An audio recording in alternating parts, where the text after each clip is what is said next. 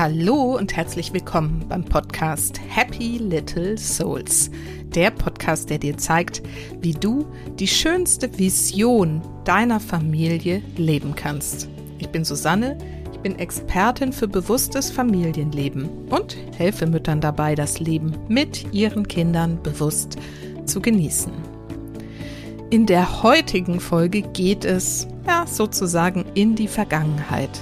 Ich spreche nämlich mit Christiane Leicher über die Kraft unserer Ahnen.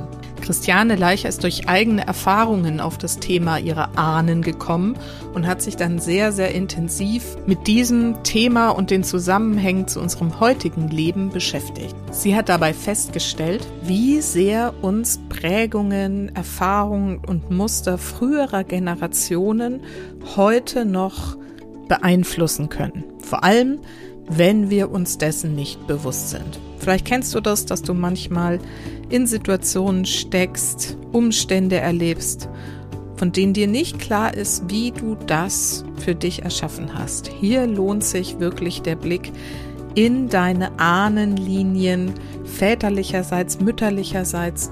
Und auch wenn du zum Beispiel gewisse Schwierigkeiten mit deinem Leben als Mutter, mit deiner Mutterrolle hast, hier lohnt es sich auch nochmal genau hinzuschauen, wie haben frühere Müttergenerationen ihr Muttersein gelebt und was lebst du heute vielleicht weiter? Um all diese Themen geht es heute und ich bin mir sicher, dass du den ein oder anderen hilfreichen Impuls aus diesem Gespräch mitnehmen kannst. Wenn dem so ist, freue ich mich, wenn du im Anschluss an die Folge diesen Podcast oder speziell diese Folge in deinem Bekanntenkreis an andere Mütter vielleicht weiterempfiehlst oder mir auf Spotify oder iTunes eine positive Bewertung da lässt. Und jetzt geht's aber los mit dieser Folge mit Christiane Leicher.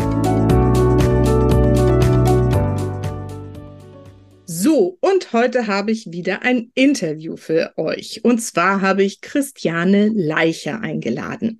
Sie ist eigentlich studierte Biologin, absolvierte dann aber sehr, sehr viele Zusatzausbildungen wie zum Beispiel Psychokinesiologie, systemische Ausbildung, transpersonaler Coach und Hypnose.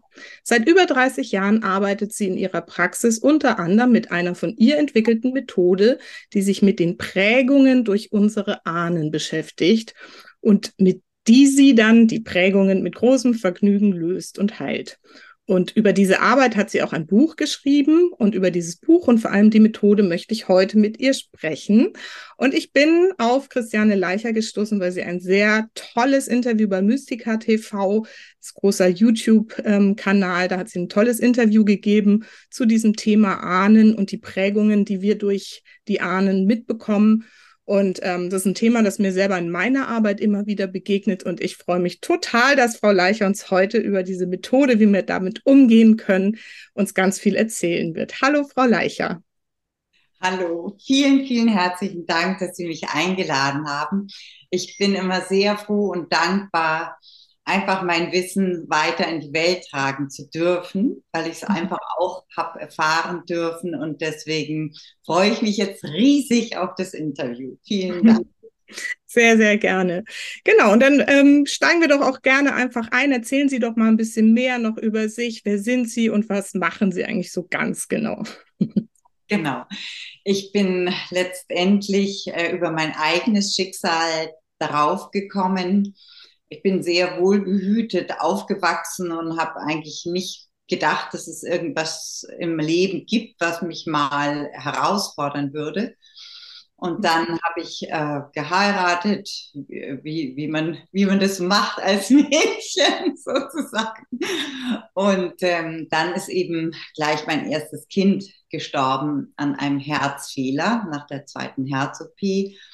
Und das hat mich erstmal komplett rausgerissen aus all meinen Komfortzonen, aus all meinem, also ich bin einfach vom, vom Himmel, wie man so schön sagt, in die Hölle gefallen.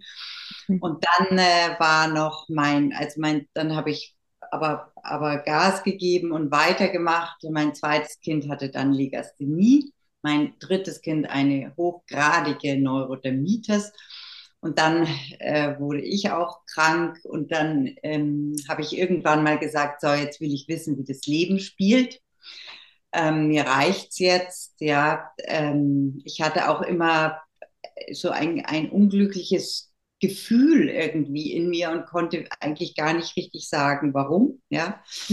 Und äh, ich wollte einfach wissen, wie das Leben spielt und habe dann wirklich angefangen, sämtliche Alternativausbildungen, wie gesagt, Kinesiologie, Psychik, das haben wir jetzt alle schon, schon ja festgestellt, erlernt und wahnsinnig viele Selbsterfahrungskurse auch gemacht und konnte über die Kinesiologie zum Beispiel schon mal mein mittleres Kind, den Andreas, heilen. Also der konnte darüber geheilt werden. Dann hatte ich ja noch ein Mädchen und ähm, das egal, das hatte dann auch, auch Krankheiten, das konnte auch geheilt werden und äh, über die Kinesiologie erstmal, aber das hat mir alles noch nicht gereicht. Letztendlich wollte ich wissen, wo die Ursachen herkamen. Mhm. Und dann stieß ich auf die Ahnen. Mhm. Und dann äh, habe ich eben auch eine, eine Ausbildung gemacht, die sich mit den Ahnen beschäftigt hat. Das war dann sozusagen schon mal die Basis für das, was ich dann entwickeln durfte, weiterentwickeln durfte. Und dann habe ich gemerkt, dass ich einfach von Tag auf den Tag genau ähm, das von meinen Müttern und Großmüttern und Urgroßmuttern und Ururgroßmüttern und so weiter nachgemacht habe. Da ist mhm. nämlich in jeder Generation bei jeder Frau ein Kind gestorben. Und okay. dann, dann, kennt man das ja, wenn einem so wirklich kalte Schauer, kalte Schauer da über den Rücken runterlaufen und man plötzlich weiß, ja, ich habe es nachgemacht, ja. Und es waren noch so ein paar andere Schicksale, die ich dann erkannt habe, natürlich einige, die ich aber lösen konnte. Und wie gesagt, dann habe ich auch noch eine, eine Scheidung hinter mir, ja. Also das, also all diese Geschichten, ähm, die haben mich letztendlich dahin gebracht, wo ich jetzt stehe, zu diesem tiefen Verständnis, zu diesem ganzheitlichen, vernetzenden Wissen, ehrlich gesagt. Und ähm, ja, und deswegen bin ich jetzt wirklich gestärkt aus, aus dem Ganzen herausgegangen, aber wirklich nur, weil ich diese Methode erkennen durfte und bei mir selber und bei meinen Kindern angewendet habe. Und wie gesagt, sie hätten jetzt schon lange alles nachgemacht, was ich damals erfahren habe, und sie haben es nicht mhm. erfahren müssen, weil ich es lösen, weil ich es über mich gelöst habe, also sowohl bei dem Vater wie auch bei mir bei den Kindern. Und das war dann natürlich auch schon eine große Bestätigung. Mhm. Also wirklich durch die eigene Geschichte draufgekommen. Sie haben das jetzt so zwischendrin irgendwie erwähnt. Dann bin ich auf die Ahnen, auf das Thema Ahnen gestoßen. Wissen Sie das noch, wie das kam? Und dann haben Sie erzählt, eine Ausbildung gemacht. Wie, wie ging das? Was waren so diese ersten Wege, um sich dann dieser Geschichte zu stellen? Ich meine, das ist ja nicht für jeden selbstverständlich, dass er sagt, ach so, ja klar, die ahnen. Das war im Grunde genommen äh, äh, äh, auch ein, ein Schicksalswink im Grunde genommen, der mich eben zu dieser Person gebracht hat, wo ich dann angefangen habe, diese Ausbildung zu machen, die sich eben mit den Ahnen beschäftigt hat. Da kam eben schon raus, dass ich es nachgemacht hat, meinen, meinen Müttern, meinen Urmüttern und Müttern, ja. Und äh, dann habe ich eben angefangen, das, das näher zu erforschen und dann, also der Schlüsselsatz meiner Arbeit ist im Grunde genommen, dass wir immer noch dieses tiefarchaische Bewusstsein in unseren Zellen tragen, dass wir damals sippenkonform handeln mussten, um zur Sippe dazuzugehören. Und wenn ich damals nicht sippenkonform gehandelt habe, als Mitglied zum Beispiel von so einer Steinzeitgruppe, dann bin ich rausgefallen aus der Sippe, ja, dann wurde ich ausgestoßen. Und dann konnte ich nicht überleben, weil entweder ich, der nächste Feind hat mich umgebracht oder die Naturgewalten. Und dieses tiefarchaische, äh, diese tiefarchaische Prägung, bin ich anders, bin ich tot, mhm. ist noch unbewusst in unserem Zellbewusstsein gespeichert, obwohl wir ja im Grunde genommen schon so ein moderner, weit entwickelter Mensch sind, ist aber dieses Zellbewusstsein noch so alt. Mhm. Äh, das habe ich eben in diesen Anfangsstücken damals erlernen dürfen und habe es dann einfach weiterentwickelt, indem ich dann erkannt habe, dass es sich wirklich auf diesen Gesamt, auf die gesamten Sippenzweige sozusagen verteilt, dass nämlich der, der Mann zum Beispiel, mit dem ich dann ein Kind bekomme oder den ich heirate und mit dem ich zusammen bin, egal, sich sozusagen wie ein Zahnrad dann in meine Sippe einfügt oder in, mein, in meine Programmierung. Mhm. Und sozusagen dann über diese Partnerschaften, die wir haben, zum Beispiel ganz oft auch unsere Schattenseiten unserer eigenen Sippe wiedergespiegelt bekommen. Mhm. Komplexität durfte ich da wirklich erkennen. Und da sind mir also wie, da sind mir einfach Kronleuchter aufgegangen. Mhm. Super spannend.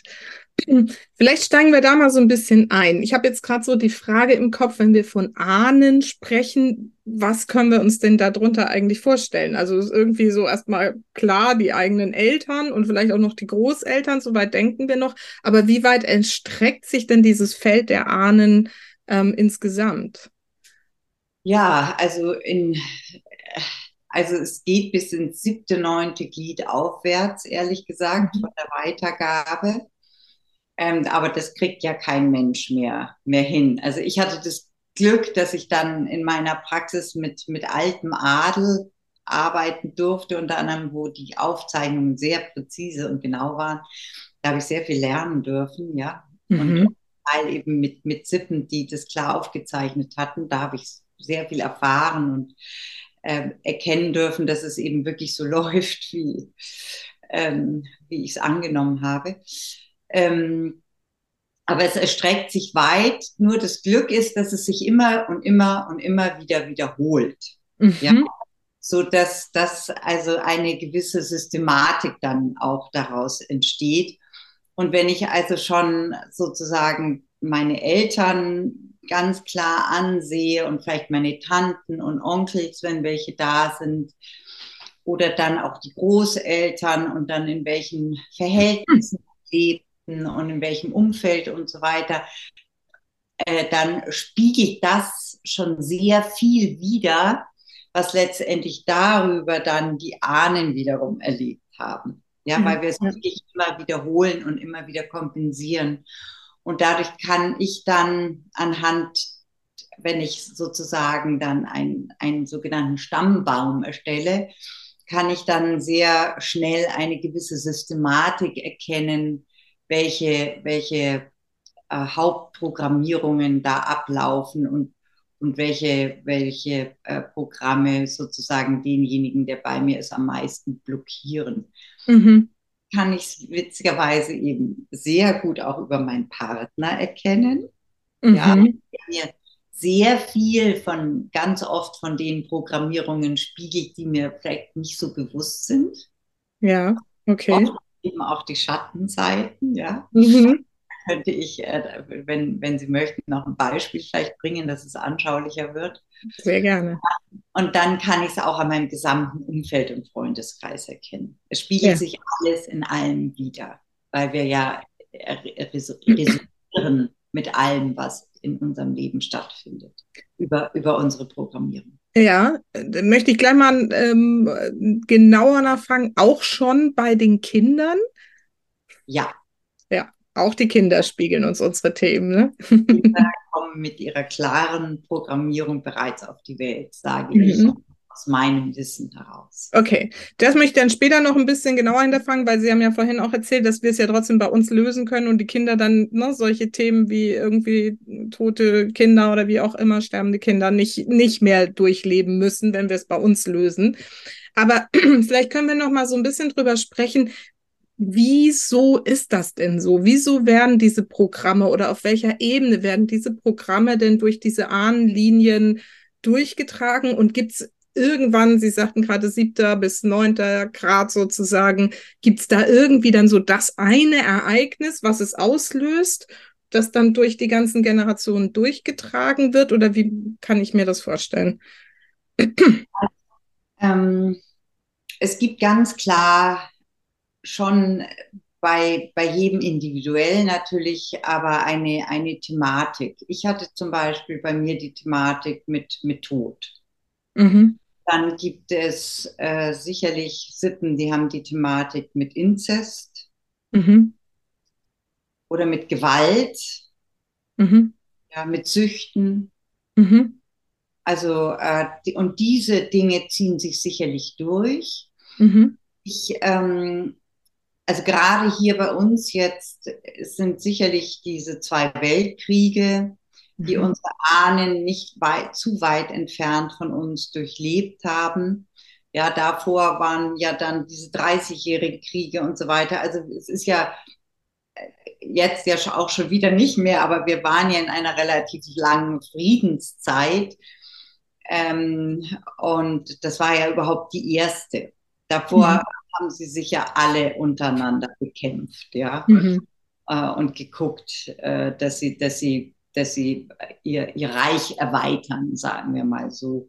Mhm. Das steckt natürlich noch in uns drin. Also ich denke mal, wenn wir es auf, ähm, wenn wir es so allgemeiner verfassen wollen, was sicherlich jeder Mensch tief unbewusst in sich trägt, dann ist es sicherlich sicherlich noch diese ganz subtile kriegerische Auseinandersetzung, mhm. die in mir stattfindet, ohne dass ich mir dessen bewusst bin, kommen mhm. von diesen Generationen über mir, die ja immer dafür sorgen mussten, dass sie in, in Sicherheit sind. Mhm. Mhm. Jetzt ist es ja so, ja, oder wollen Sie. Nee, nee, sprechen Sie gerne weiter. jetzt sage ich, jetzt steht der Feind ja nicht direkt vor meiner Tür. Ja, mhm. weil, äh, wie gesagt, im Moment gibt es bei uns, Gott sei Dank, und ich hoffe, das bleibt auch so, kein, kein Kriegsschauplatz, zumindest direkt vor Ort. Also Ukraine jetzt mal ausgeschlossen natürlich. Ähm, aber aber die, der, der innere Feind, äh, der, der steckt eben noch in mir. Mhm. Und Angst, äh, dass er mir erscheint, ist so eine ganz subtile Angst, die ich eben erkennen sollte und dann erlösen. Mhm, mh. Und auch dieses innere Schlachtfeld steckt noch in mir. Ja, ja. Also äh, sehr spannend. Sie haben gerade schöne Themen genannt: Tod, Gewalt, Sucht und so. Das sind also diese großen Überthemen. Und ähm, wie kann man sich das denn vorstellen, dass diese Themen sozusagen, jetzt Sie sprachen von so Sippenthemen, ähm, so durchgereicht werden durch die Generation. Sie haben vorhin von der Zellebene gesprochen. Wird das irgendwie über die DNA übertragen oder wie, wie kann ich mir das der, vorstellen? Genau, auf der, auf der feinstofflichen Ebene. Also mhm. ich arbeite mit der geistigen und mit der Seelenebene. Ja. Mhm. Und äh, inzwischen hat man über die Epigenetik auch festgestellt, dass eben diese Prägungen sehr wesentlich sind und, und dass ja auch die DNA nichts Fixes ist, sondern dass auch die veränderbar ist. Ja. Mhm. mhm. Und kommt die Wissenschaft ja auch immer mehr dahinter. Und es ist einfach so, äh, das ist eben dieser, dieser Schlüsselsatz, den ich vorher genannt habe, dass wir eben immer noch das Gefühl haben, ähm, jetzt ist die damalige Steinzeitsippe ist jetzt unsere Familie. Das wird jetzt übertragen auf unsere Familie, so dass wir eben tief unbewusst immer noch das Gefühl haben, wir müssen sozusagen familienkonform handeln, mhm. um zu überleben. Und das ist sozusagen in diesem Notfallprogramm, in dem Überlebensbereich äh, äh, des Gehirns gespeichert. Ja, ja. Und das läuft automatisiert. Ja. Das, das läuft eben vollautomatisiert. Deswegen ist es so wichtig, das zu erkennen, was da vollautomatisiert passiert in mir aus der Angst heraus zu sterben. Und das kann, äh, wie gesagt, alles feinstofflich, nichts Feststoffliches, ja. Mhm. Mhm. Das sind so, so, so, so Ängste, so, so Gedanken, die praktisch in mir entstehen, wo ich überhaupt gar nicht weiß, warum eigentlich. Ich habe ein Dach über dem Kopf, ja, so ungefähr. Ich muss nicht erfrieren, ich muss nicht verhungern. Mir müsste es eigentlich scheinbar wirklich gut gehen und trotzdem ist in mir keine Ahnung, irgendeine Unruhe oder, oder ich fühle mich nicht wirklich glücklich. Und das kommt eben von diesem tief Unbewussten. Und wenn wir zum Beispiel Eltern oder Urgroßeltern hatten, die zum Beispiel ihr Zuhause verloren haben, weil sie flüchten mussten oder, oder, oder, oder Kinder verloren wurden auf, auf dem Schlachtfeld oder, oder einfach traumatische Kriegserfahrungen waren. Äh, und ich sozusagen ein, ein Nachzögling in meiner Sippe bin, dann, und dann habe ich auf jeden Fall irgendeinen Teil davon übernommen. Mhm. Als, als, als Sohn, als Tochter oder als Enkel, Enkelin oder auch als Urenkel. Ja? ja, ja. Und das wirkt insofern, dass ich eben das Gefühl habe, es nachmachen zu müssen oder dann, wenn ich es nicht nachmache, es kompensieren zu müssen, um weiterhin zur Sippe zu gehören. Okay. Ähm, da können wir gleich vielleicht noch ein bisschen detaillierter drauf einsteigen. Ich hatte jetzt gerade noch im Kopf die Frage, welche war es? Auch spannend. Ähm, nee, ist gerade weg. Dann lassen Sie da mal noch mal reingehen. Dieses, ähm, wir, wir kompensieren es oder machen es nach. Es ist uns ja nicht bewusst. Ja. Ähm, das heißt, woran erkennen wir denn, dass wir was nachmachen oder an welchem Punkt dürfen wir uns dessen bewusst werden, dass wir eigentlich solche alten Prägungen nachmachen oder kompensieren? Ähm, also ich glaube, es ist dieses Gefühl in uns, ähm, weil es ist uns mhm. ja nicht bewusst bekannt. Ja, es ist ja, wie gesagt, tief unbewusst. Aber es ist das Gefühl, zum Beispiel, wenn es mir, es gibt ja so Momente, da geht es mir richtig gut. Ja, und ich habe das Gefühl, ja, und ich, ich verändere was oder ich bringe was vorwärts oder und dann schleicht sich so ein, so ein Zweifel ein oder so, oder so hast du das, oder vielleicht so das Gefühl, hast du das wirklich verdient oder ähm, oder kann das wirklich auf Dauer gut gehen? Mhm. Ja? Oder so Glaubenssätze, äh, äh, äh, so ungefähr, wenn lass es dir bloß nicht zu gut gehen, wer weiß, was dann auf dich mhm. zukommt. Oder ja, so ganz, ich glaube, es ist so dieses, dieses, dieses Gefühl, so ein Nebengefühl, so, so, so ein subtiles mhm. Gefühl, was mich dann irgendwie wieder runterzieht. Ja, ja. Genau. Und jetzt fällt es mir auch wieder gerade einmal ein Gedanke, den ich eben noch hatte, so wenn ich in meiner Arbeit mit meinen Klientinnen bin, dann ist es nämlich auch ganz oft so. Eigentlich oberflächlich ist alles gut und schön und glücklich und so, aber da ist irgend so ein großer Zweifel. Ne? Bleibt das so? Wird das so? Große Sorgen um die Kinder oft und so. Und wenn man da nämlich genauer nachfragt und sagt, was ist denn für eine Angst dahinter und dahinter und dahinter und dahinter und tiefer geht, dann kommt oft wirklich am Ende so eine Todesangst. Das war noch der Gedanke, den ich irgendwie vorhin hatte, ne? Sie sagten, das ist so dieser Urinstinkt Instinkt, der eigentlich sagt, ich muss hier irgendwie dazugehören, sonst überlebe ich es nicht. Und wenn man da wirklich tief, tief, tief reingeht, dann kommt eben oft diese Todesangst zutage. Genau, und der, der perverseste Satz in uns ist zum Beispiel, also was, was ich wirklich immer wieder bei Klienten habe, ist sozusagen nur, also sage, jetzt sage ich mir, ich gebe einfach mal ein Beispiel, ja. Mhm. Meine, vielleicht meine Urgroßmutter und meine Mutter, die waren, waren schwer krank und sind an ihrer Krankheit verstorben. Es reicht aber auch nur die Großmutter oder nur die Mutter. Ja? Mhm. Und ich habe das entsprechend von einer der beiden übernommen oder sogar von beiden.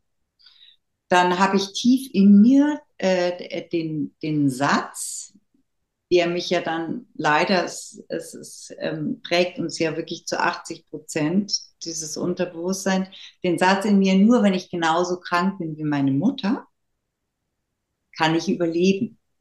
Und selbst wenn diese Krankheit zum früheren Tod geführt hat, ja, halte ich daran fest. Weil ich nicht anders sein will, weil ich sonst irgendwie, ah, okay, das ist ja ein ganz gemeiner. Das, das ist ganz das, das, diesen Satz sollte man tunlichst sofort lösen. Ja. ja.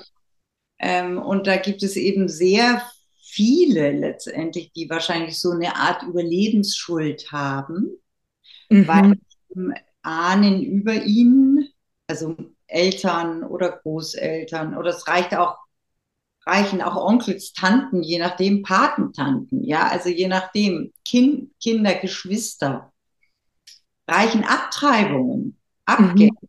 Ja. Mhm. äh, äh, die eben gestorben sind. Und da habe ich, wenn ich, wenn ich nah dran bin, sehr oft eine sogenannte Überlebensschuld. Ja, ja. Okay, das ist super spannend. Wie kommen wir dem jetzt denn konkret auf die Spur? Also mit welchen Methoden kommen wir diesen Glaubenssätzen, bei denen wird der, die wenigsten irgendwie so, ja klar, jetzt fällt es mir auf. so, was, mit welchen Methoden arbeiten Sie da, um daran ja, zu kommen? Der, also der, der, der, erste Weg ist, äh, dass natürlich der, äh, der Klient erzählt, was, was er für, für, für eine Geschichte hat, mhm. Ähm, was er lösen möchte und was mhm. er sein möchte. Und dann erstelle ich ein, ein Genogramm. Das würde ich, weiß ich nicht, würde ich vielleicht mal in meinem Buch zeigen. Mhm. Da habe ich so ein bisschen aufgeschrieben. Jetzt gucken wir mal, ob das funktioniert, ob man das sehen kann. Ich kann ähm, das sonst auch noch mal jetzt für die Podcast-Hörerinnen extra in einem Post oder sowas, wenn Sie das erlauben, ja, sehen Sie abbilden. Das? Ja, ja, mhm. Mhm. ja. Und ja, da sind, also da sind sozusagen, das, da sehen Sie das Ich, ja. Mhm. Dann sind drumherum die Geschwister, also so ein klassisches Beispiel, ja. So ein, ein, Stammbaum ist es im Prinzip mit so einzelnen Symbolen dann versehen. Mhm. Genau, mit so einzelnen Symbolen. Und da zeichne ich dann wirklich alles auf, äh, was, was geschehen ist, ja. Also zu früh Verstorbene, dann alle Daten, die ich weiß, ähm, dann wie viel Ehen, Halbgeschwister, Krankheiten, verschollene, verschwiegene Geheimnisse, Kriegserfahrungen, mhm. ja, Charakterzüge, Glaubenssätze und ähm, und entsprechend, das kann ich ja vielleicht auch ähm, ähm, nochmal zeigen, entsprechend, wenn dann eben wirklich äh, äh, zum Beispiel, das habe ich jetzt hier mal ein Beispiel, zum Beispiel zu viel vor mir oder neben mir gestorben sind, mhm. ja, dann kann ich da, dann teste ich den über den kinesiologischen Muskeltest, ähm, ob er zum Beispiel entsprechend eine Überlebensschuld hat oder nicht. Ja, okay. Und das kann, also das ist so, dass diese, diese Muster, diese Prägungen, die können sich eben entsprechend diagonal, horizontal oder vertikal können die weitergegeben werden. Ähm, ich sage immer, entsprechend der Programmierung, mit der ich auf die Welt gekommen bin, mhm. ähm, kann ich an meinen Eltern sozusagen diese Programmierung erkennen. Mhm. Das spiegelt sich auch also vice versa, hin und her. Mhm. Und kann dann über meine Eltern auch, auch das Kind, also selbst als Kind oder die Eltern über das Kind, deswegen eben diese Spiegelung, kann dann diese Thematiken erkennen und erlösen. Mhm. Das heißt vielleicht mal ein bisschen konkreter, da kommt also jemand zu Ihnen jetzt in die Praxis und der hat vielleicht irgendwie, ne, wie Sie es vorhin geschildert, oder die hat vielleicht so dieses Gefühl von, boah, irgendwie bin ich eigentlich unglücklich, obwohl ich ne, eigentlich alles augenscheinlich schön ist. Das heißt, und dann ist also der erste Schritt zu sagen, okay, lassen Sie mal dieses, was wissen Sie sozusagen aus den genau, Linien? Welche Geschichten gibt's? Genau, dann erstelle ich aus den Geschichten dieses Genogramm, also diesen mhm. Stamm und wenn ich da alles aufgezeichnet habe und ihr zeige, also sage ich mal meiner Klientin, wir gehen jetzt einfach mal von dem Beispiel mhm. aus, mhm. Dann, dann, gehen der schon die Kronleuchter auf. Ja. Ja. Wenn sie sozusagen diesen Überblick hat, ja. ja, was da um sie herum geschehen ist und in was für ein Umfeld sippentechnisch sie hineingeboren ist. Ja, ja. ja?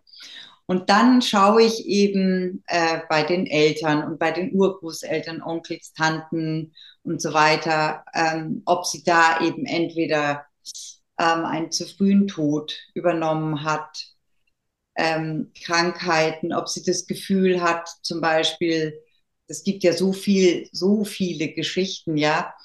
Ähm, es gibt ja auch viele Frauen, die damals Kinder und Mann verloren haben im ja. Krieg. Ja? Ob sie zum Beispiel das Gefühl hat, jetzt allein bleiben zu müssen. Mhm. Oder eben, ob sie zum Beispiel das ist auch ganz oft der Fall, für einen Toten, für die Sippe einsteht. Ja. Für einen Toten steht. Okay. Oft hat man die ja sogar gleich genannt. Mhm. Ja, ja, das kriegt dann nochmal so zur Ehrung des Toten den Namen von.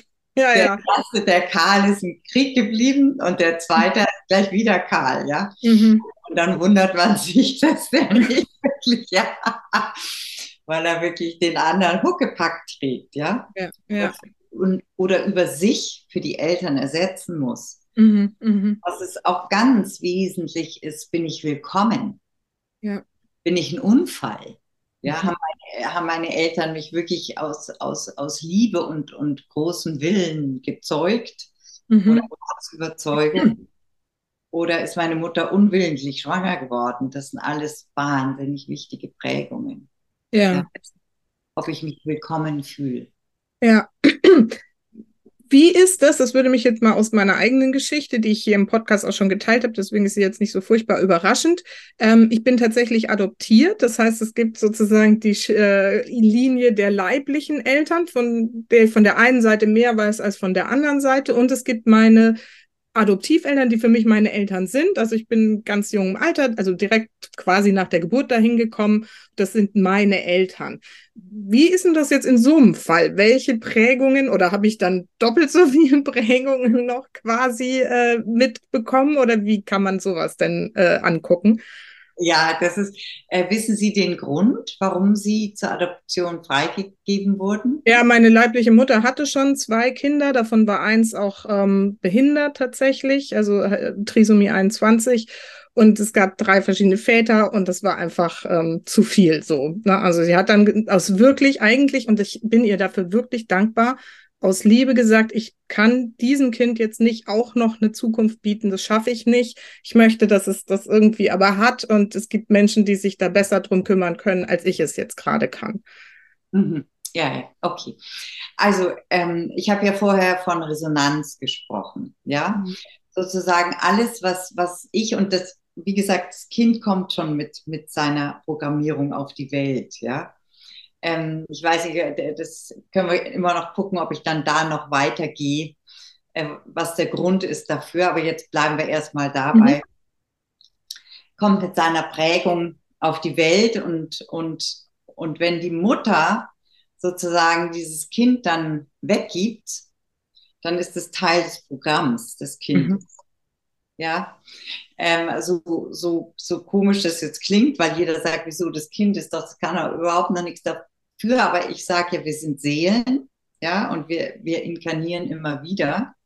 Und entsprechend unserer seelischen Erfahrung äh, oder und entsprechend unserer seelischen Entwicklung machen wir die entsprechenden Erfahrungen. Mhm. Mhm. Wir können davon ausgehen, weil anders funktioniert es mit dem Resonanzprinzip nicht, dass sie genau zu den Adoptiveltern gekommen sind, die genau mit ihrer Programmierung, die sie schon mitgebracht haben, resoniert haben. Mhm, mh.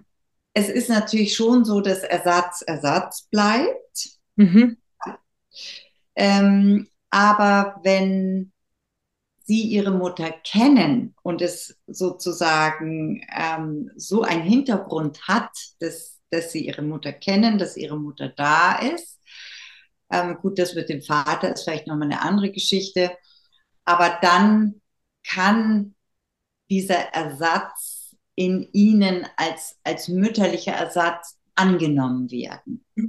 Dann ist er sozusagen kein Ersatz für etwas Fehlendes, weil die Mutter ja da ist. Also mhm. Die Mutter ist natürlich, aber sie ist auch präsent. Mhm. Ja? Und äh, dann haben sie einfach beides. Dann haben sie mhm. natürlich zwei Schwingungen. Also ähm, ja, dann haben sie natürlich schon, äh, äh, sagen wir mal, viele Spiegelungen. Viel zu anzugucken.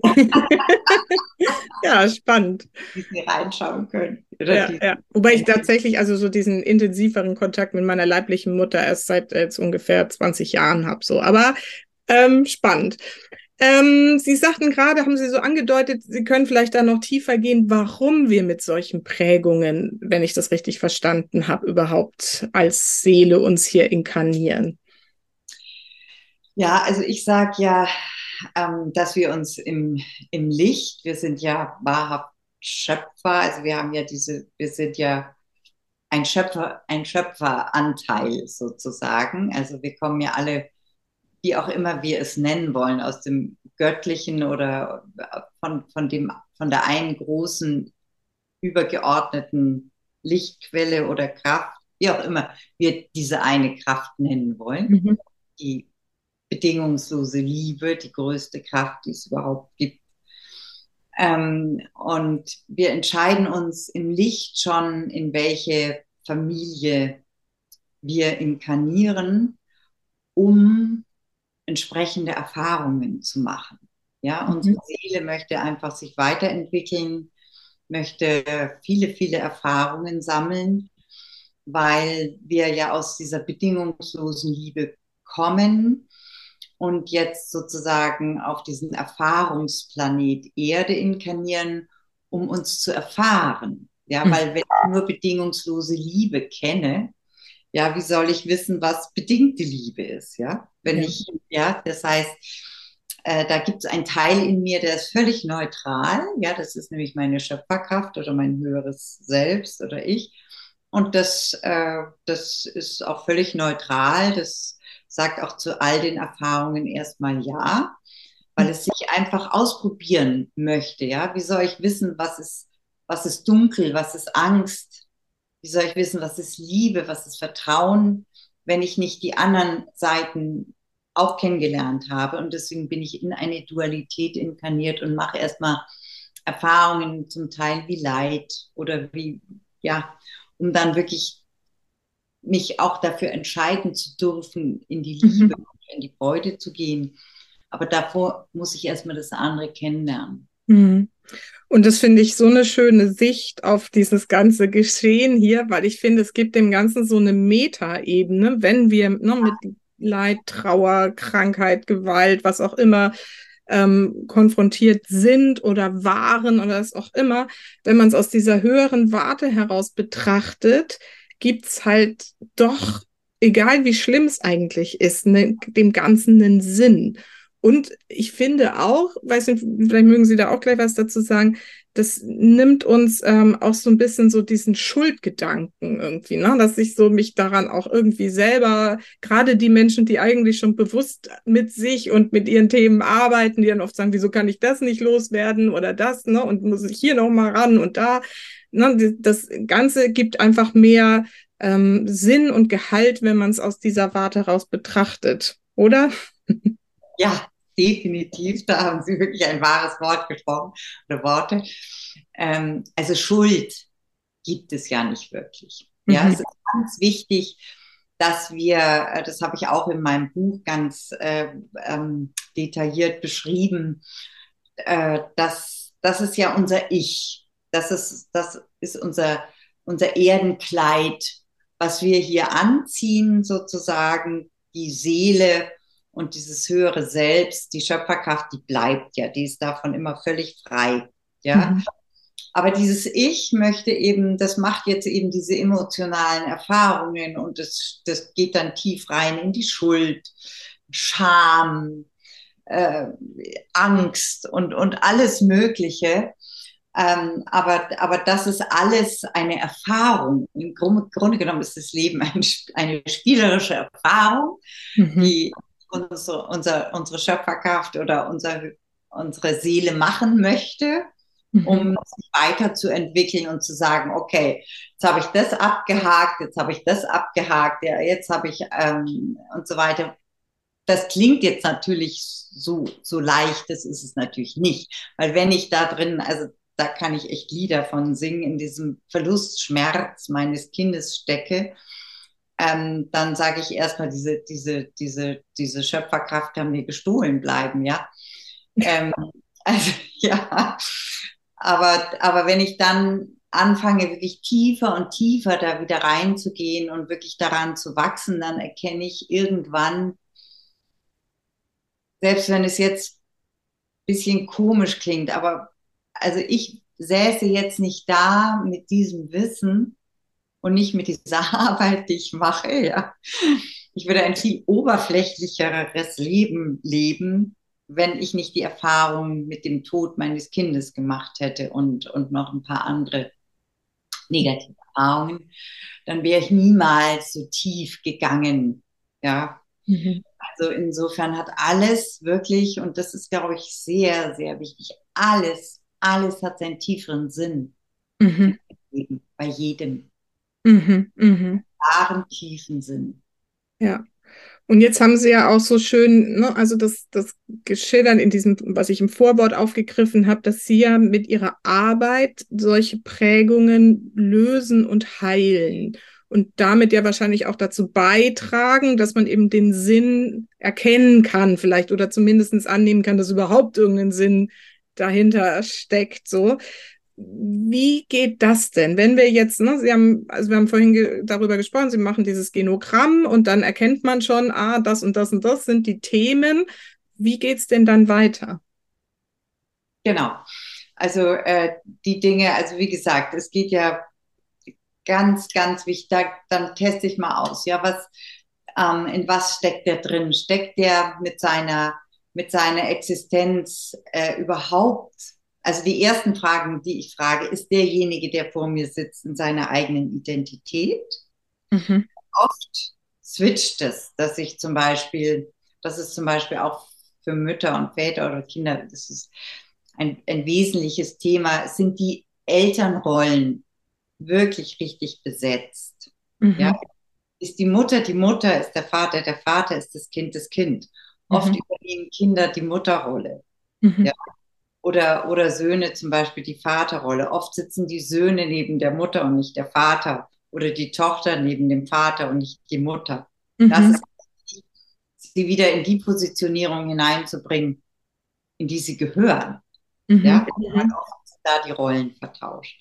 Mhm. Also ich, ich selber bin ich in meiner Rolle, in die ich in, inkarniert bin. Und dann ist die zweite Frage, die ich stelle, habe ich eine, eine Lebensberechtigung?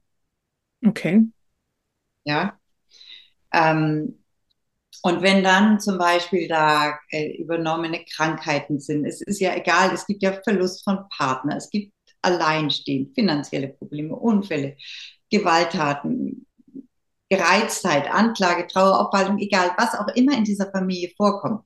Die, die, es kommen ganz viele positive Sachen auch vor, ja, die, die wollen wir behalten. Ja, es geht ja jetzt wirklich mhm und die negativen, das, äh, weil es klingt immer so negativ. Wir haben ja auch viele positive, aber, aber es gibt eben auch viele subtile negative.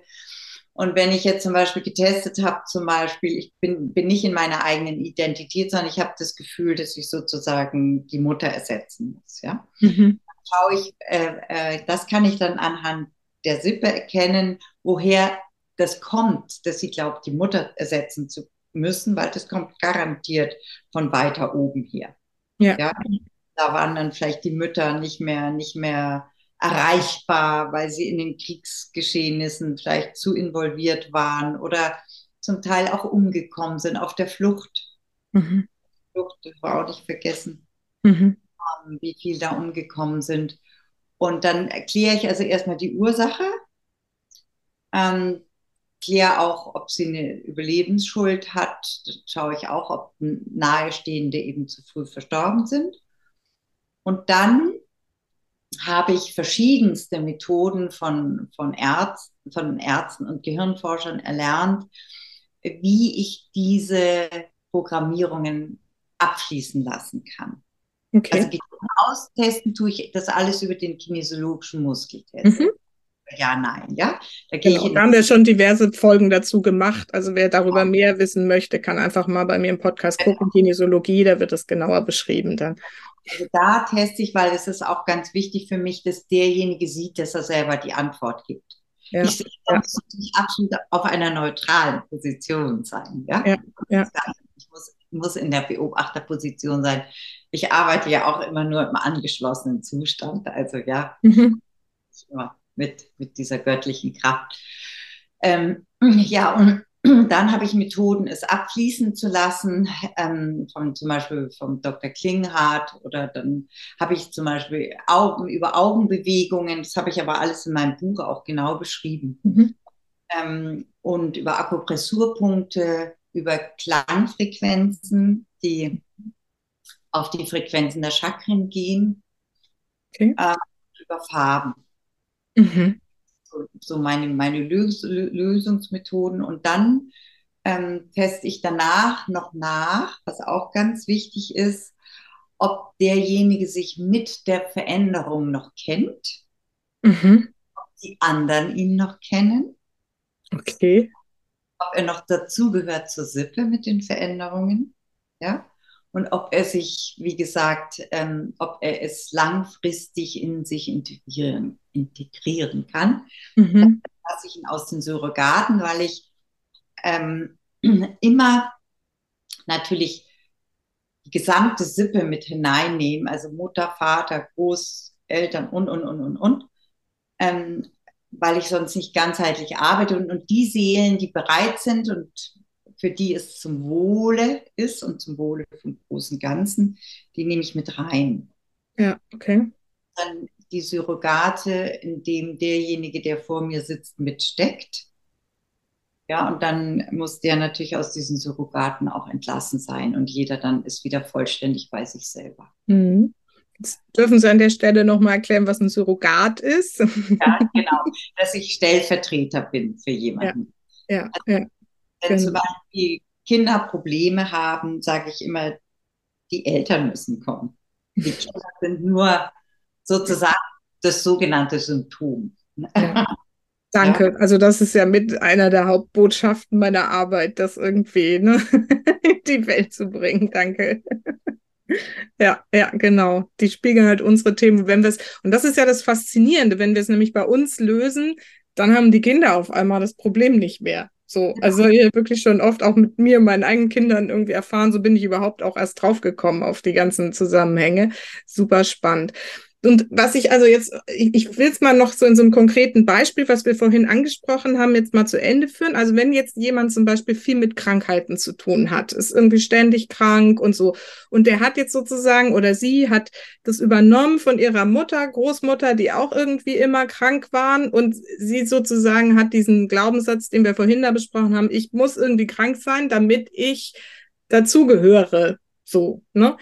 Wenn wir das oder wenn sie das jetzt lösen oder das gelöst wird, könnte, das fand ich jetzt nämlich so spannend, sozusagen als, als Gedanke noch bleiben oder als, als, als, wie auch immer, äh, Glaubenssatz, jetzt gehöre ich nicht mehr dazu, weil ich nicht mehr diese Rolle der Kranken irgendwie erfülle. Ist das richtig? Und das testen sie dann, ob das so ist. Und was ist, wenn der Muskeltest jetzt sagt, ja, stimmt, du gehörst nicht mehr dazu? Passiert das oder eher nicht? Nein, also das, das ist ja der, der Ursprung, mit dem sie zu mir kommen. Ja. ja? Das ist ja sozusagen, ähm, das ist ja dieses tief Unbewusste, was an, an Prägung, an Programm, an Zellbewusstsein sozusagen in ihr gespeichert ist. Mhm. Diesen Satz zum Beispiel, sagen wir jetzt mal, nur wenn ich schwer krank bin, äh, gehöre ich noch zur Sippe dazu diesen Satz nehme ich sozusagen dann äh, in den Speicher. Da gibt es auch vom, vom, vom Dennison, also das sind so Geschichten, die kann jeder selber nachgoogeln. Ähm, nehme ich in Speicher und, und äh, äh, letztendlich lasse den eben abfließen, diesen Negativsatz. Mhm. Dann bei den Klangfrequenzen, die ich dann sozusagen als, als endgültige Reinigung nehme, äh, dann programmiere ich sozusagen das Positive ein. Erstmal muss Platz werden, ja, für das Positive. Und dann äh, heißt es also, äh, ich kann überleben, auch wenn ich super gesund bin. Mhm. Ja. Das ist aber, aber das ist klar, der, der, da wird natürlich von mir nachgetestet, ob sozusagen diese Veränderung ob die Person sich eben mit der Veränderung noch im positiven Zustand kennt. Ja, ja, okay. Fallen wir dann eben, wenn ich, wenn ich vielleicht nur so ein Stück weit etwas verändere, äh, kann es durchaus sein, dass dann diese, diese Sippenbalance nicht mehr stimmt. Mhm. Deswegen sagt, ist es ganz wichtig, wirklich alle Sippenzweige mit hineinzunehmen. Aber auch das erkläre ich genau in meinem Buch. Mhm väterliche Seite eben auch ganz viel spielt. Mhm. Und je nachdem, in welche Position ich als Kind inkarniert bin in die Sippe, habe ich mir auch gewisse Aufgaben sozusagen ähm, vorgenommen. Mhm. Ja, oder, oder aufgebürdet, um diese Erfahrungen zu machen. Und da ist es eben wirklich wichtig zu schauen, was ist auf beiden Seiten der Sippen los und, und deswegen nehme ich auch die anderen, die anderen Sippenmitglieder mit rein, dass es dann ein, ein, eine gesamtheitliche Lösung geben kann und die Balance innerhalb der Sippe wiederhergestellt ist. Weil ein schwarzes Schaf hat ja eine ganz klare schwarze Schaffunktion in der Sippe, ja. Das gleicht ja ganz viel aus. Ja, ja, klar. Ja. Den Ausgleich finden und den finde ich in der Sippe und dann ist gut. Ja, das heißt, sie stellen auf jeden Fall am Ende so diesen Status her, so ich habe dieses Negative einerseits losgelassen, bin ja. aber andererseits noch irgendwie in der Balance mit der Sippe und ich ne, muss jetzt nicht irgendwie durch irgendwas anderes das wieder kompensieren, damit ich doch wieder dazugehöre. So, ja, ja, sehr gut. Ich habe ja das Buch auch wirklich geschrieben, damit es auch jeder anwenden kann, der, mhm. der therapeutisch auch arbeitet weil es geht ja auch um, um dieses Bewusstsein des Therapeuten letztendlich, dass er, dass er das einfach mit reinnimmt und dass, dass er das einfach bei, bei, bei dem mit bei dem Klienten oder, oder Patienten mit reinnimmt. Ähm, ja, und mhm. dann ist es ja gelöst, ja. Ja, ja, super. Ähm, Sie haben vorhin noch irgendwie, also wir haben jetzt schon kurz angedeutet, Mütter haben ja irgendwie oft Themen, die sich eben in den Kindern spiegelt. Vorhin haben Sie noch ähm, davon gesprochen, dass es natürlich auch in der Partnerschaft irgendwie ne, zahnradmäßig irgendwie zusammenpasst und der Partner einem was spiegelt. Da sprachen Sie noch von einem Beispiel, was Sie irgendwie noch erzählen wollten. Das fand ich jetzt noch spannend. Genau, also das äh, mache ich vielleicht einfach jetzt mal. Ähm, äh, sage ich jetzt einfach mal, äh, äh, vielleicht, vielleicht mein eigenes Beispiel. Also ich war sehr, sehr überbehütet, bin ich groß geworden, habe dann auch einen, einen sehr dominanten Mann geheiratet.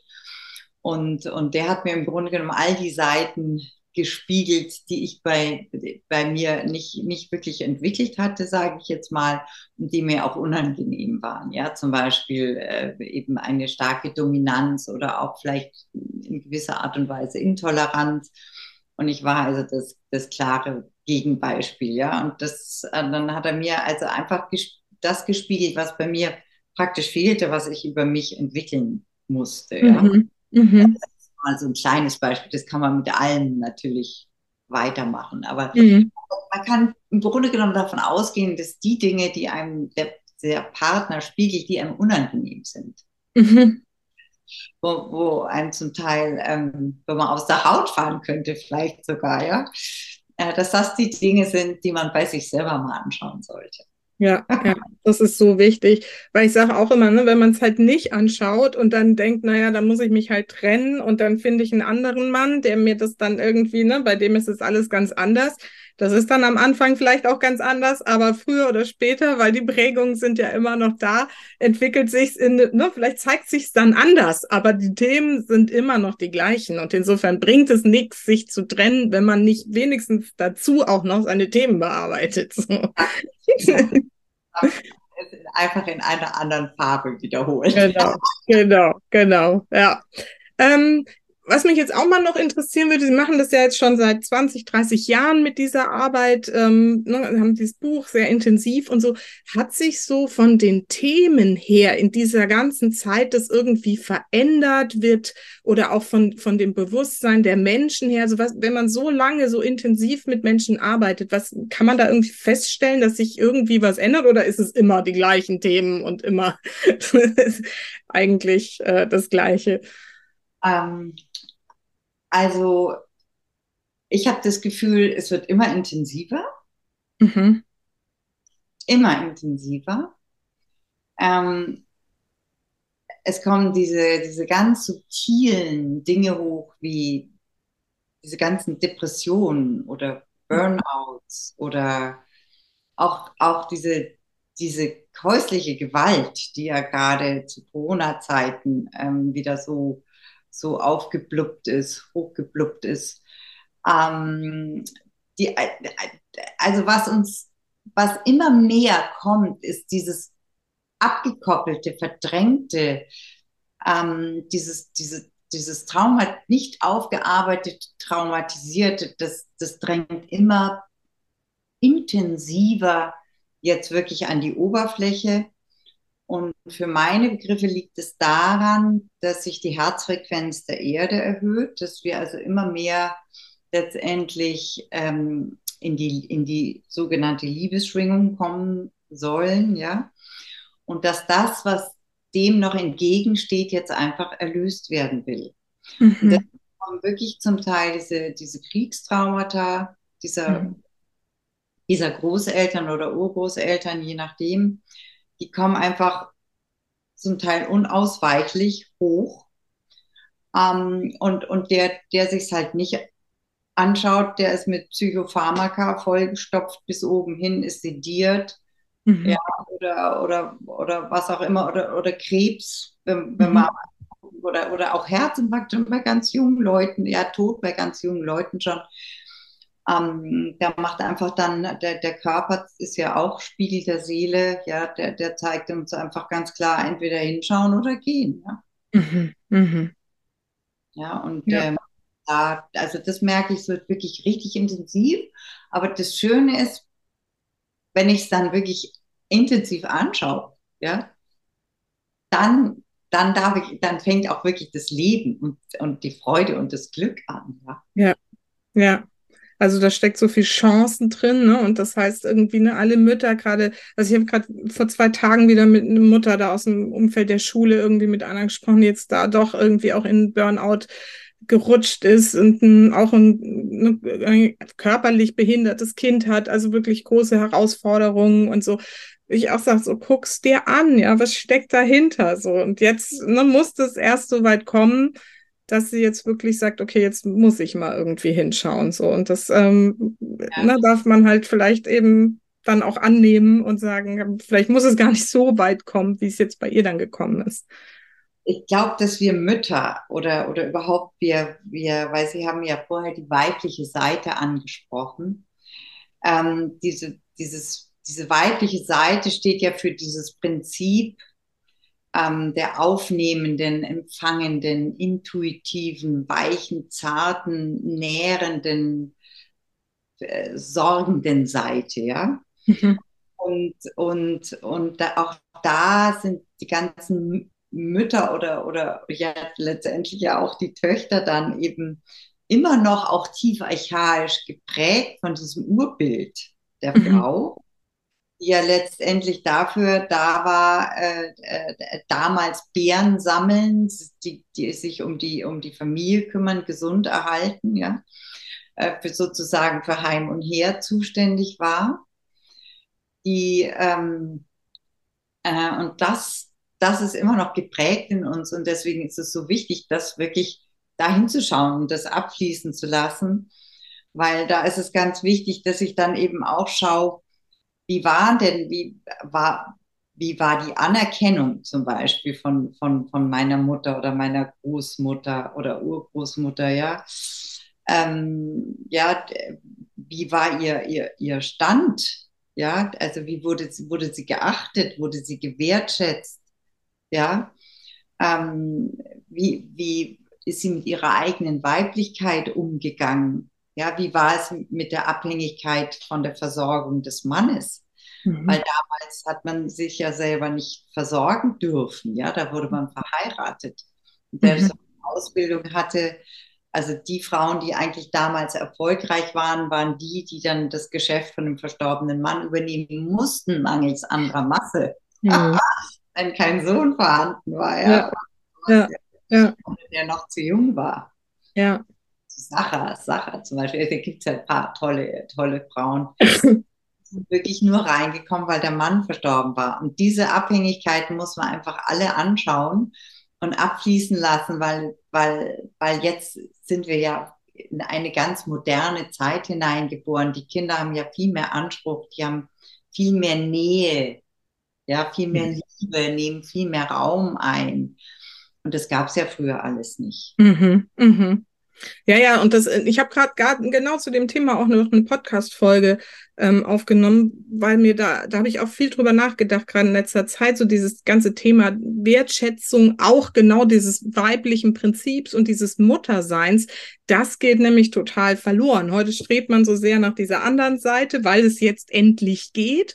Und dann ist man aber mit dem, wenn man dann zu Hause sich um die, ich sage jetzt in Anführungsstrichen, nervigen Kinder irgendwie kümmern muss, das wird nicht mehr gewertschätzt, dass das eigentlich auch eine sehr, sehr wichtige und schöne Aufgabe sein darf und kann, wenn man sich dessen wirklich bewusst wird und es auch annehmen kann. Und das finde ich, da, das ist gerade eine ganz krasse Umbruchzeit, wo es einerseits ne, diese Prägung sicherlich abfließen dürfen, andererseits aber auch wieder bewusst angenommen werden dürfen, sagen, das ist auch was Schönes, wenn ich mich um die Kinder kümmere. Das ist nicht nur blöd und an, anstrengend und nervig, wie es die ganze Zeit einem auch erzählt wird, so, ne, sondern das ist letztendlich das Ziel müsste ja sein, da irgendeine so Balance hinzukriegen, ne, zwischen den männlichen und weiblichen Energien und zwar sowohl in den Müttern als auch bei den Vätern, so dass das Ganze so in rund irgendwie passier, äh, pa also passieren bzw. laufen kann. So, ne? Das müsste doch eigentlich so das Ideal sein. Ja, also das, das ist wirklich hochinteressant, was Sie da sagen, ähm, weil ähm, es ist ja im Grunde genommen immer noch so ein bisschen der Geschlechterkampf. Mhm. Total. Und, äh, das, ist, das ist wirklich jammerschade. Und, und, und zum Teil die Frauen, die dann so Karriere machen, ähm, die werden ja zum Teil zu Männern. Ja? Mhm. Und genau. da ist es für mich ganz wichtig, sich wirklich wieder zurück zu besinnen auf das weibliche Prinzip, weil ich bin ja nicht umsonst in dem Leben, sage ich jetzt mal, in eine weibliche Position geboren. Ich hätte ja genauso als, als Junge auf die Welt kommen können, ja, sondern ich bin als Mädchen auf die Welt gekommen. Und deswegen ist meine Thematik die Weiblichkeit, mit, mit der ich mich auseinandersetze. Ja, mein, die, die, das erste Vorbild war da natürlich immer meine Mutter. Ja, mhm. das ist die erste nächste Bezugsperson gewesen oder dann eine Ersatzmutter natürlich. Und das ist ja auch ein wahnsinniges Vorbild für mich. Und da ist es ganz wichtig, wenn ich sage, gut, ich möchte es anders machen, ist alles völlig okay aber bitte dann aus meiner inneren Weiblichkeit heraus. Und das Wichtige ist ja, ich habe ja den inneren Mann in mir, das innere Kind in mir und die innere Frau in mir. Und wenn ich dann verstanden habe, dass sich ja alle Anteile in mir ja befruchten, mhm. ja, und, und, und auch befrieden können und auch ähm, anregen können, ja, und dass sie alle in mir zusammenspielen könnten, mhm. den inneren Widerstand und die innere Zerrissenheit und die innere Abwehr aufgeben würde. Mhm. Aber da wird eben, da findet dann eben dieses Schauspiel in mir statt, äh, wenn ich zum Beispiel Negativerfahrungen gemacht habe als, als Mädchen mit Männern, egal jetzt, warum auch immer, dann habe ich natürlich tief in mir diesen inneren Mann in mir auch als Feindbild. Ja. Ja, dann, auf der einen Seite brauche ich seinen Schutz, ja, der, immer noch tief archaisch, ja, der Mann war der Jäger, der hat das Essen besorgt. Und auf der anderen Seite feinde ich ihn aber an. Mhm. Solche, solche Geschichten, die muss ich einfach erkennen und lösen. Ah, und dieses innere Kind hat natürlich von beiden etwas und das ist natürlich ganz oft dann zerrissen. Mhm. Deswegen ist es so wichtig, ich kann ja, ich, es ist ja dieses Yin-Yang, ja, in der Weiblichkeit steckt die tiefste Männlichkeit, in der tiefsten Männlichkeit steckt die Weiblichkeit, ähm, dass ich einfach mich nicht mehr verraten muss, mich nicht mehr verkaufen muss, mich nicht mehr ablehnen muss. Auch die, die Abhängigkeit der Frauen in meiner Sippe vor mir, das war halt die Erfahrung von denen, ja. Hm. Ohne Wertung. Ja, ja. Ähm, zu sagen, ich mache es jetzt anders, aber natürlich in dem klaren Wissen, dass ich damit die Frauen meiner Sippe überhole. Mhm. Ja, und äh, das dann einfach integrieren, dass ich weiterhin zur Sippe gehöre, auch wenn ich sie überhole. Mhm, mhm. Ja, ich erlebe das oft, wenn ich, also ich ne, arbeite auch mit äh, Anschluss an die Quelle und, und so und mit Bildern, vor allen Dingen viel mit inneren Bildern. Und wenn ich dann solche Themen auflöse, dann sehe ich immer die Ahninnen da stehen und Applaus, Applaus und die freuen sich ja, die wollen ja auch, dass ne, die neuen Generationen sich weiterentwickeln und diese alten Themen endlich hinter sich lassen. Und das wird immer also gefühlt sehr gefeiert, so wenn man dann diese Schritte geht und das wirklich auch abschließen darf. So. Also ich glaube, im Moment sind wir in einer Zeit, wo, ähm, wo es darum geht, dass vielleicht, wenn wir es jetzt so pauschal sagen, ja, jetzt es, es gibt ja, es ist ja jeder völlig individuell, aber sagen wir mal so ein bisschen pauschaliert, dass, dass es bei den Männern wahrscheinlich darum geht, dass sie ihre Weiblichkeit integrieren.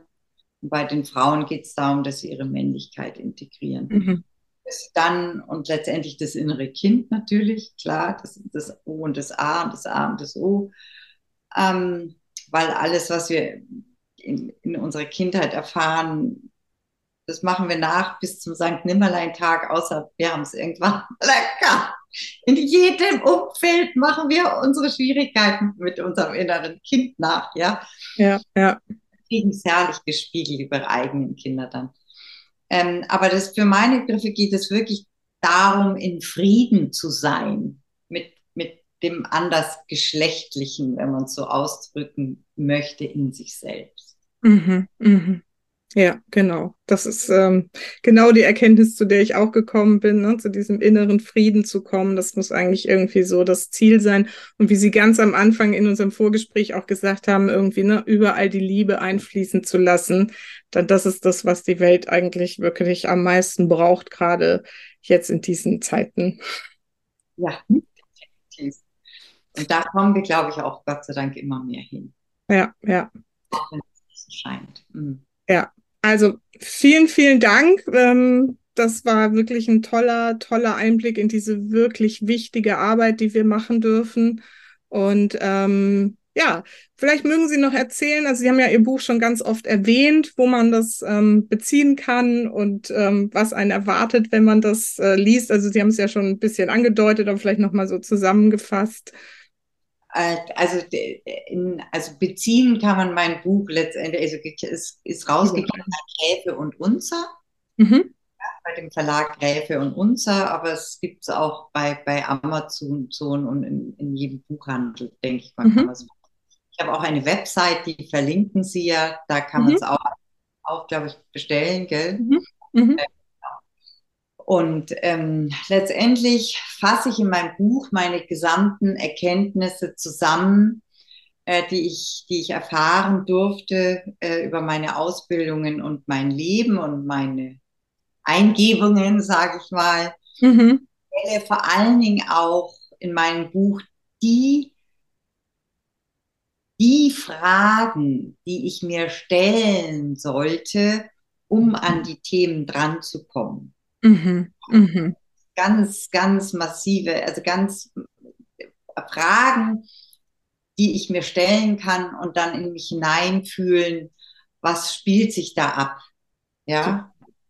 Da, also die, die Fragen, glaube ich, die ich da, da äh, reingeschrieben habe, sind wirklich diese, diese Fragen, die sich aus, aus meiner ganzen über 30-jährigen Erfahrung ähm, rauskristallisiert haben ähm, mit denen ich mich sozusagen durchscannen kann. Mhm. Ja. Cool. ja. Dann, äh, dann innerlicher spüre, ob ich Ja sage oder Nein sage. Und selbst wenn ich ein Ja sage und spüre, äh, das ist eigentlich ein Nein. Mhm. da weiß ich, ich sollte hinschauen. Ja, ja. Sehr, sehr schön. Also kann man überall bestellen. Ich habe es auch schon, ich habe es noch nicht ganz gelesen, aber habe schon quer gelesen. Ja. Und ähm, wenn man jetzt aber das Gefühl hat, okay, ich habe da tatsächlich Themen, ich möchte gern damit arbeiten, wie erreicht man sie dann? Äh, über, über, mein, äh, über meine Website. Auch. Da kann man erreichen. Arbeiten Sie online und offline oder nur beides? beides. Okay. Beides. Ja, ja. Dadurch, dass wir mit feinstofflichen äh, Frequenzen arbeiten, geht es super online. Ja, ja, I know. Sehr gut. Das werden wir, wie gesagt, ist hier direkt in der Podcast-Beschreibung die Webseite verlinkt. Und wenn dir danach ist, dass du da jetzt direkt mal den Kontakt auch suchen.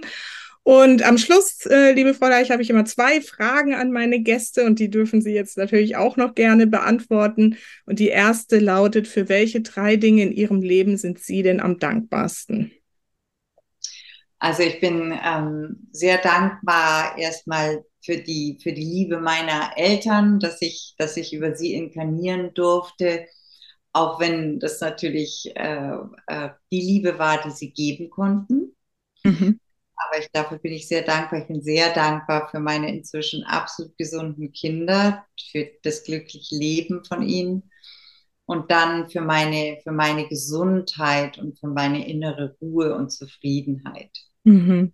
Die sie auch wirklich ausstrahlen. Das ja, dafür, dass ich meine Schöpferkraft entdecken durfte. Mhm. Mhm. Wie schön. Ja, sehr gut. Genau, meine Schlussfrage ist immer, was ist denn so Ihre wichtigste Botschaft an meine Supermamas da draußen?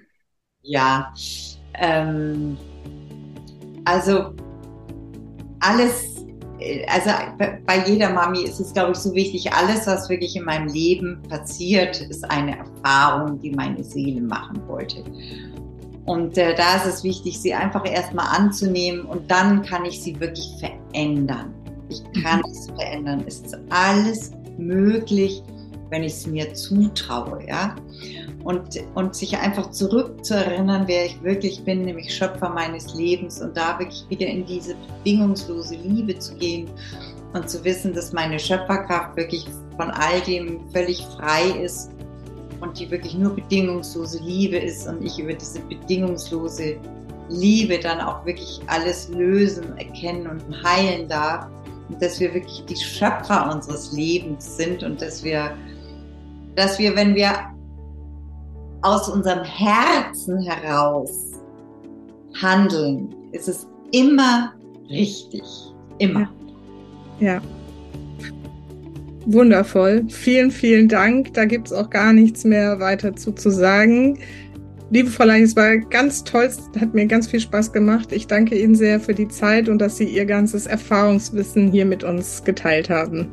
Vielen Dank und ich kann nur sagen, großes, großes Kompliment und danke, dass Sie diese Happy Little Souls ins Leben gerufen haben und dass Sie damals, damit wirklich auch ein großer Teil sind, die Welt ein Stückchen besser zu hinterlassen, als sie war, wie sie inkarniert sind.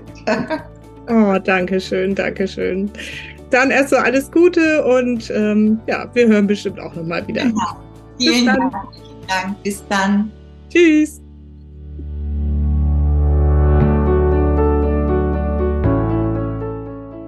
Vielen Dank, dass du bis hierhin zugehört hast. Vielleicht hast du ja die ein oder andere Frage zu dem Thema noch oder möchtest eine eigene Erfahrung teilen. Mach das gerne, schreib mir an susanne at happylittlesouls.de oder folge mir auf Facebook, LinkedIn oder Instagram und dann kannst du unter dem Post zu dieser Folge gerne deine Erfahrung oder deine Frage loswerden. Ich freue mich sehr darauf und wünsche dir jetzt erstmal eine wunderschöne Woche und vergiss nicht, Familie ist, was du daraus machst. Alles Liebe, bis ganz bald, deine Susanne.